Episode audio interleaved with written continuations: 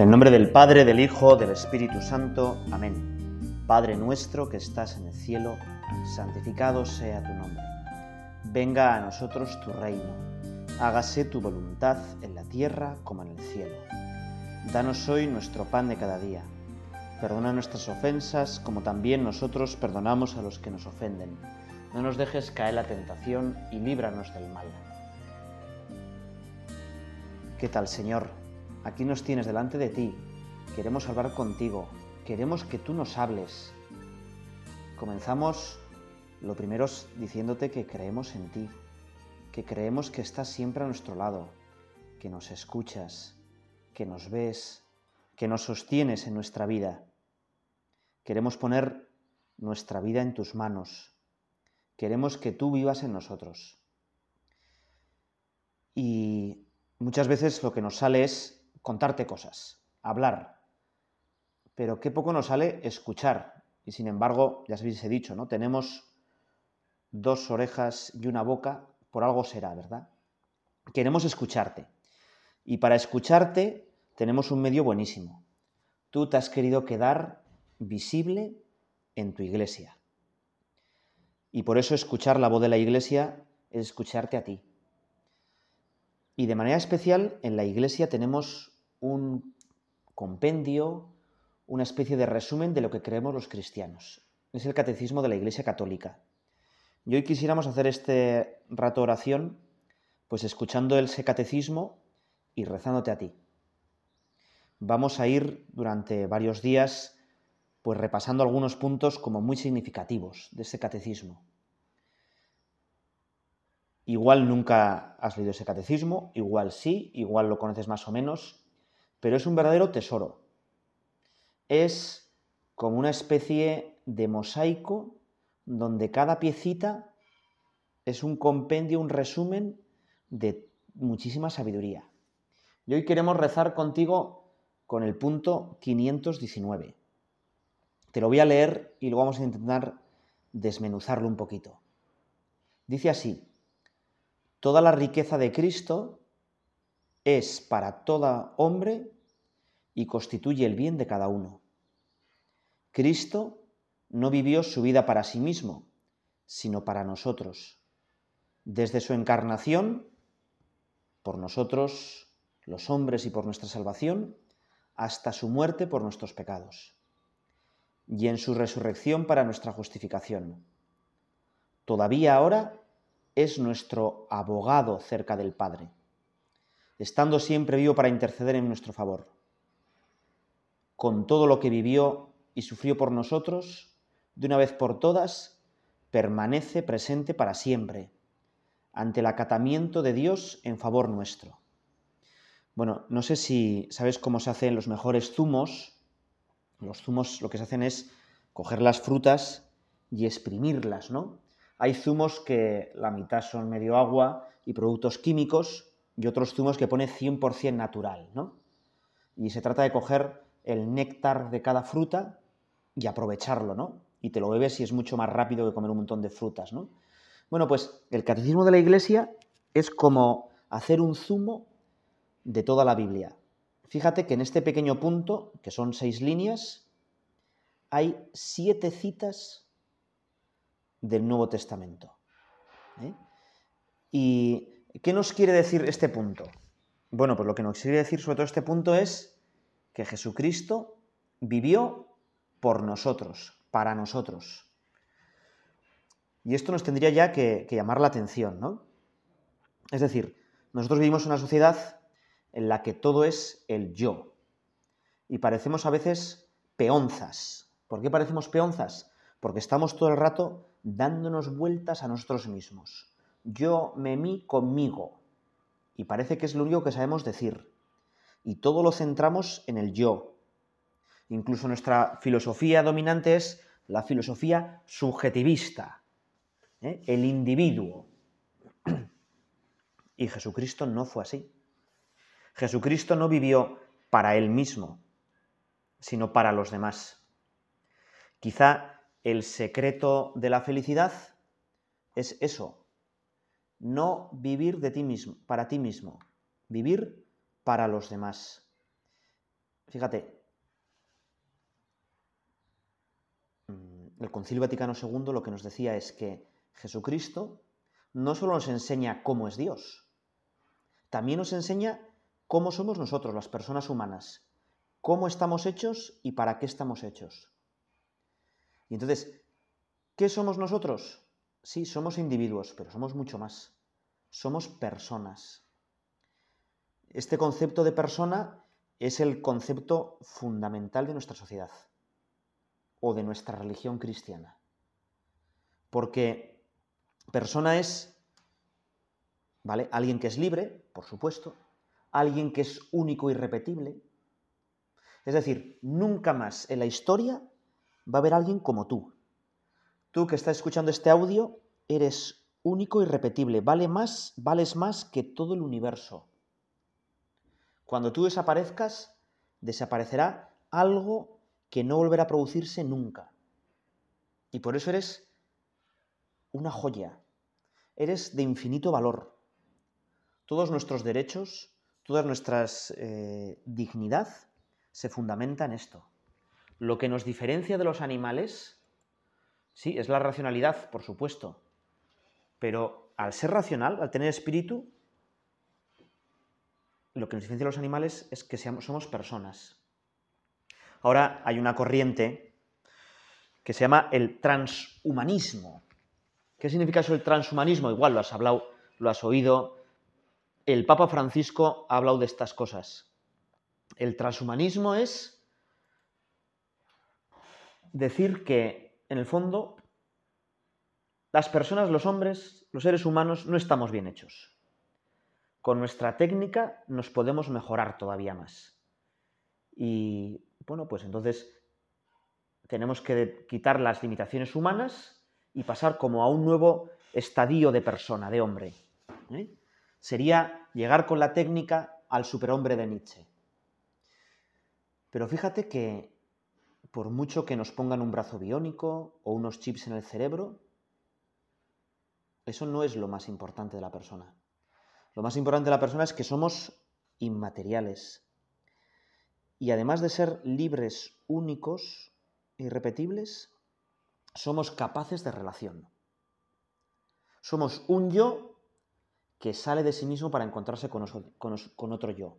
Somos una especie de hebra de hilo para formar un tejido mucho más fuerte. Bueno, Jesucristo lo que nos enseña es que si tú vives para ti mismo, te pierdes. Es, lo dice con esa parábola de la semilla, ¿no? Si el grano de trigo no queda enterrado y muere, se pierde. Y en cambio, si muere para sí mismo, si deja pensar todo el rato en mis cosas, en lo mío y tal, pues tiene una vida impresionante. ¿eh? Da fruto, como Él, como Jesucristo mismo, ¿no? ¿Cuánto fruto ha dado la vida de Jesucristo mismo? Y todo eso, pues para, por vivir por nosotros, por vivir por nosotros. Bueno, pues en esta primera parte de la meditación vamos a pensar, yo, ¿quién soy yo, Señor? ¿Quién soy yo para ti? Pues mira, yo para ti soy lo primero tu hijo y me quieres con locura. Y tienes para mí un montón de proyectos, de deseos, de sueños. Y yo me has puesto en medio de una familia. Y me has puesto hijo de no sé quién, hermano de no sé quién, quizá padre o abuelo de no sé quién. Y yo me realizaré como persona seré mejor persona cuanto más me dé a esa familia. Y luego me has puesto en medio de una sociedad con un montón de amigos. Y yo como tú me realizaré como persona cuanto más me dé, cuanto más me entierre, cuanto más esa, esa semilla sea. Pues vamos a vivir para los demás. El darse es la dinámica fundamental del ser. Te lo pedimos así, Señor.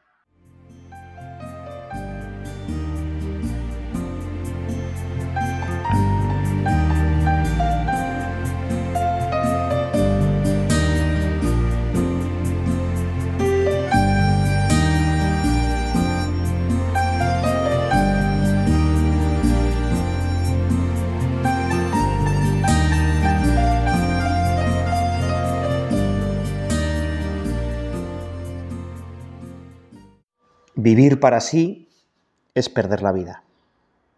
Vivir para otros es ganarla. Eso nos enseña Jesucristo, ¿verdad? Y este punto del catecismo que estábamos recordando, sobre todo nos dice, Cristo no vivió su vida para sí mismo, sino para nosotros, desde su encarnación. Quizá con un ejemplo un poquito tonto, te puedes, podemos vislumbrar un poquito que eso de encarnarse. ¿Por qué es tan grande encarnarse? Mira, tú imagínate esos terrarios que a veces se tienen en los colegios de hormigas, de manera que se va haciendo un hormiguero, los terrarios son transparentes, el, el, terrario está lleno de un gel pues también medio transparente y las hormiguitas van comiendo el gel, van haciendo túneles y los niños van pues viendo cómo las hormigas eh, se multiplican, crecen, eh, trabajan y cada niño pues suele tener una hormiga preferida, e intentan diferenciarlas unos de otros y al final les quieren mucho esas hormigas. Pero al final del curso, claro, llega el verano y ¿qué haces con el terrario? ¿Quién les da de comer? Eh, ¿Se ha acabado el gel? Bueno, todo un poco lío. Entonces, bueno, pues a una profesora se le ocurrió coger el terrario y ponerlo en el jardín del colegio. Entonces eh, lo desembaló de la caja transparente, hizo un agujero grande y metió el terrario entero en el jardín del colegio. Y les dijo a los niños, no os preocupéis porque en septiembre aquí se habrá hecho un hormiguero y vendremos a verlas y otra vez pues les estudiaremos y todos los niños contentísimos y acordándose todo el verano de sus hormigas. Pero ese verano hubo una tormenta de estas de verano terribles. El jardín del colegio está al lado de una regata que desciende de los montes y tumultuosa bajaba un gran aluvión de agua que amenazaba con desbordarse. Ya en la parte de arriba del, torrente se había desbordado y la profesora aquella se acordó de las hormigas y dijo, ay Dios mío, se va a salir la regata, va a matar todas las hormigas y cuando vuelvan en septiembre la pena de los niños va a ser terrible. ¿Qué podemos hacer? Y entonces decidió una cosa muy fácil ya sé lo que vamos a hacer. Tengo que avisar a las hormigas que, que salgan y las metemos en otro sitio o que vayan a otra... Y allí fue la pobre profesora. Claro, intentaba coger las hormigas con la mano, pero las hormigas lo que veían era un gigante terrible que las atrapaba y que sin duda las quería matar y comer. Y se escapaban y estaban nerviosísimas y estaban comunicándose, pues que, se escaparan rápidamente. Claro, ¿qué pudo hacer la profesora? Para comunicarse con las hormigas, para decirles que viene un gran torrente que les va a destruir, que les va a negar a todas y que ella quiere hacerles el bien. Pues claro, si coge un megáfono y habla con ellas, pues no va a conseguir nada. Primero porque las hormigas no entienden nuestro idioma y segundo porque las hormigas es que ni siquiera oyen, porque creo que no tienen oídos. Se comunican por estímulos químicos que se llaman feromonas. ¿Qué es lo que puede, puede hacer aquella profesora? Pues lo único para convencer a las hormigas sería, pues ella que pudiera emitir feromonas e intentar comunicarse con ellas. Bueno, pues algo parecido le pasa a Dios. Él ve cómo nuestro hormiguero se está destruyendo por el, bueno, pues el pecado, ¿no? Por la envidia, por el egoísmo, por nuestra pereza, por todas las heridas del pecado original vemos que nos, ve que nos estamos destruyéndonos a otros, matando, esclavizando, siente un montón de pena y quiere comunicarse con nosotros. Y quiere decirnos pues que llega un gran torrente destructor que quiere salvarnos del infierno y entonces decide hablar nuestro lenguaje. De manera que nosotros le podamos entender. Y por eso nos habla con palabras humanas, es la Biblia, y desciende y se pone a nuestro nivel.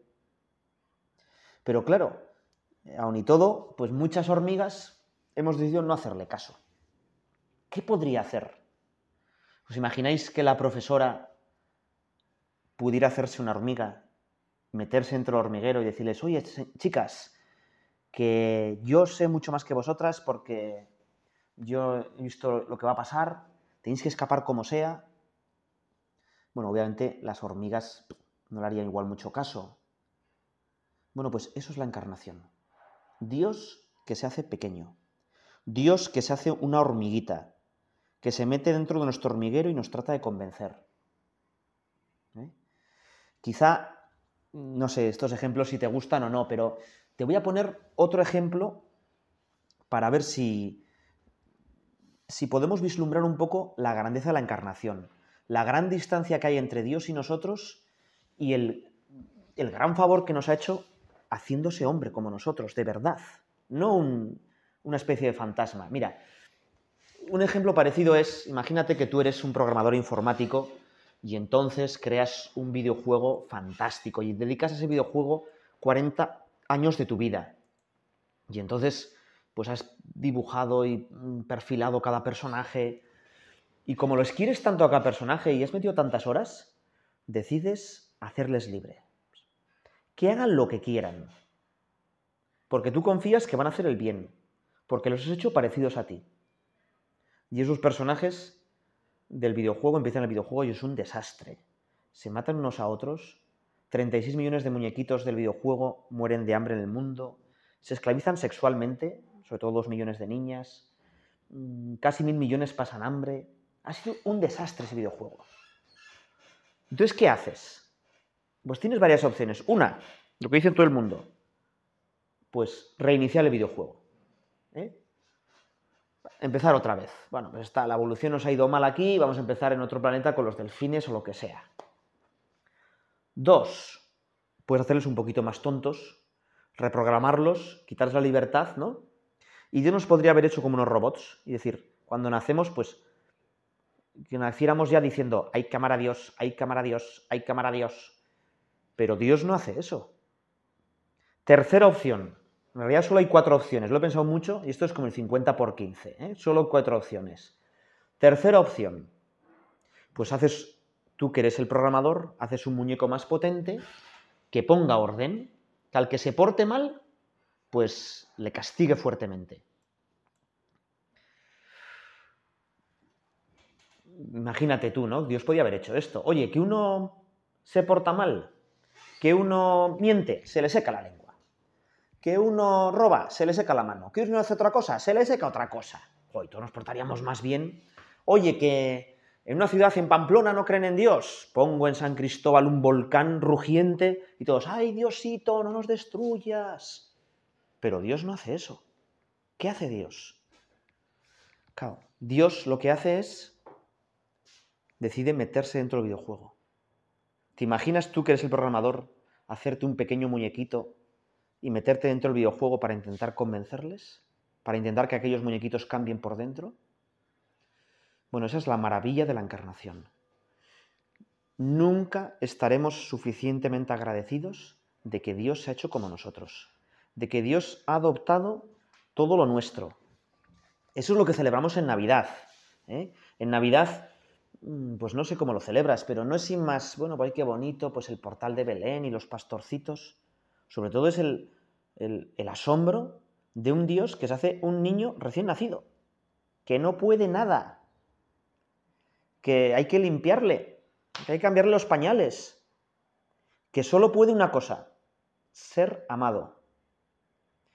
Quizá la primera parte ha sido un poquito más filosófica, un poquito más rollo, pero en el fondo nuestra estructura fundamental de nuestro ser es amar y ser amados. Y a veces pensamos que lo importante es yo hacer cosas. Y no es así. Muchas veces es yo dejarme amar, dejarme querer, primero por Dios, luego por los demás. Y cuando me lleno hasta los topes de amor, entonces yo puedo amar. Hay una canción muy tonta, ¿no? De esas. Déjate querer, mujer, déjate querer. Bueno, pues eso nos dice Dios a cada uno de nosotros. Déjate querer. Siente mi amor. Siente cuánto he hecho por ti. Y entonces tú podrás amar de verdad. Gracias, Señor, porque te has hecho hombre. Gracias porque has cogido todo lo nuestro. Gracias porque eres tan cercano que conoces todo lo nuestro.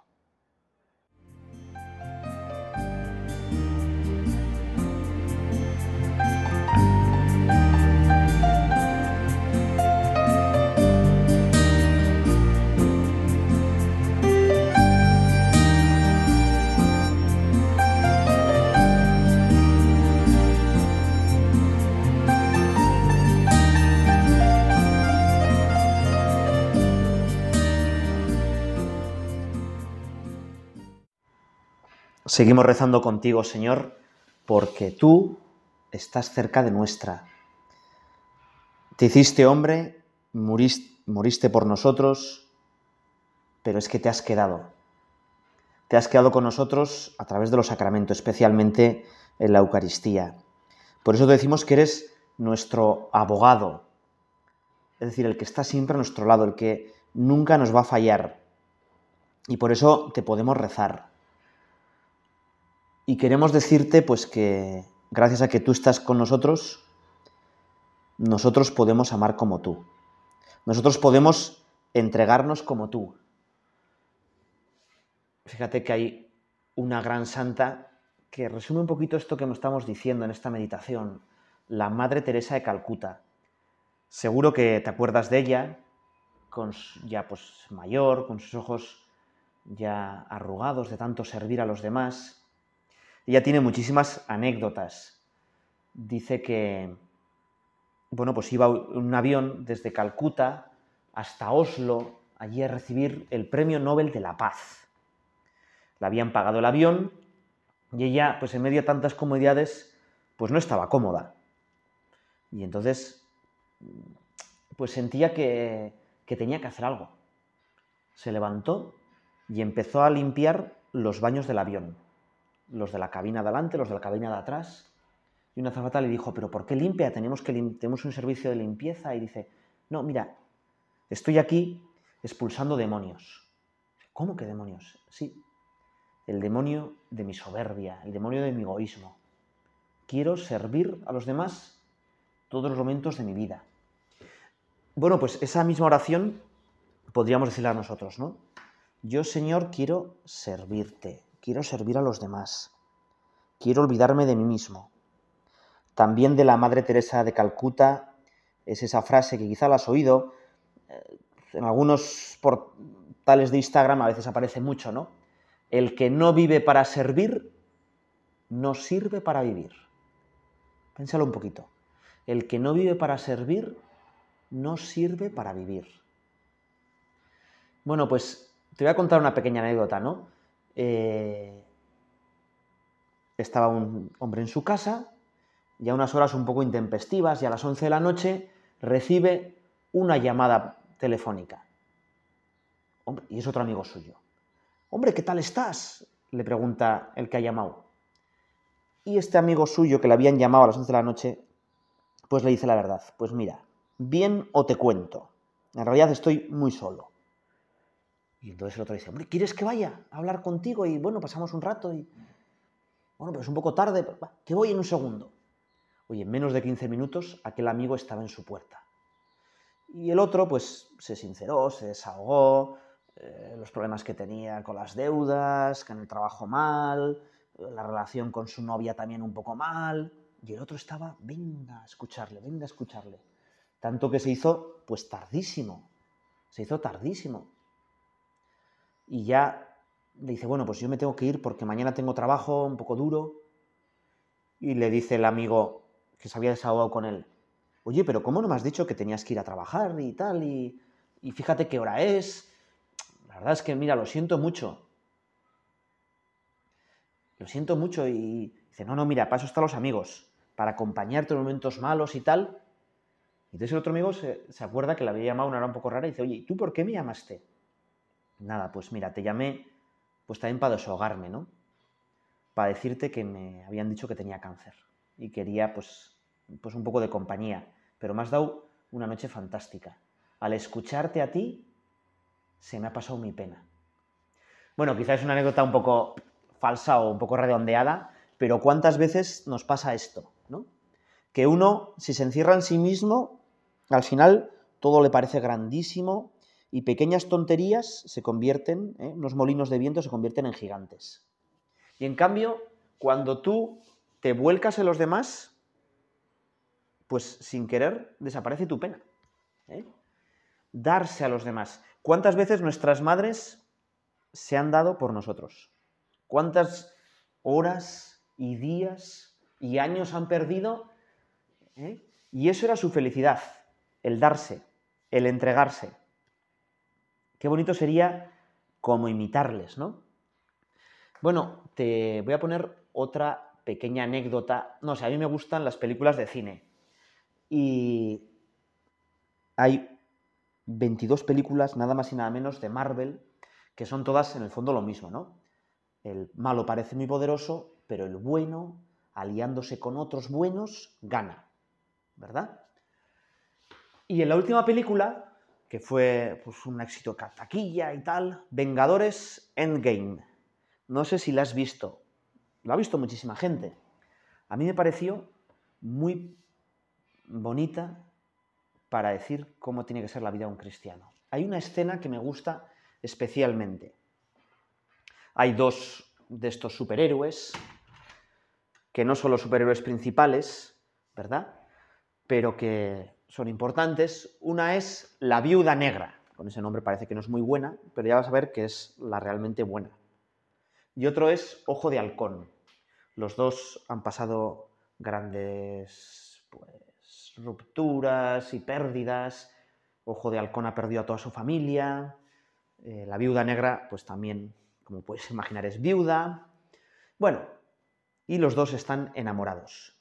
Y, y por circunstancias que te voy a contar porque es muy largo todo, hay que, uno de ellos tiene que dar la vida. Para que el bien triunfe, uno de ellos tiene que dar la vida. Los dos están enamorados y los dos quieren dar la vida y hay una especie de carrera y de competición y de lucha a ver quién da antes la vida por el otro. Y creo que es, pues, bueno, te voy a poner nada, son 10 segundos. Creo que es como una buena eh, recordatorio de cómo tendríamos que ser los cristianos, ¿no? Que tendríamos que hacer como una especie de competición a ver quién sirve antes a los demás, en vez de lo que nos pasa, ¿no? Eh, a ver, ¿quién va a poner la mesa? entonces nadie, nadie aparece, ¿no?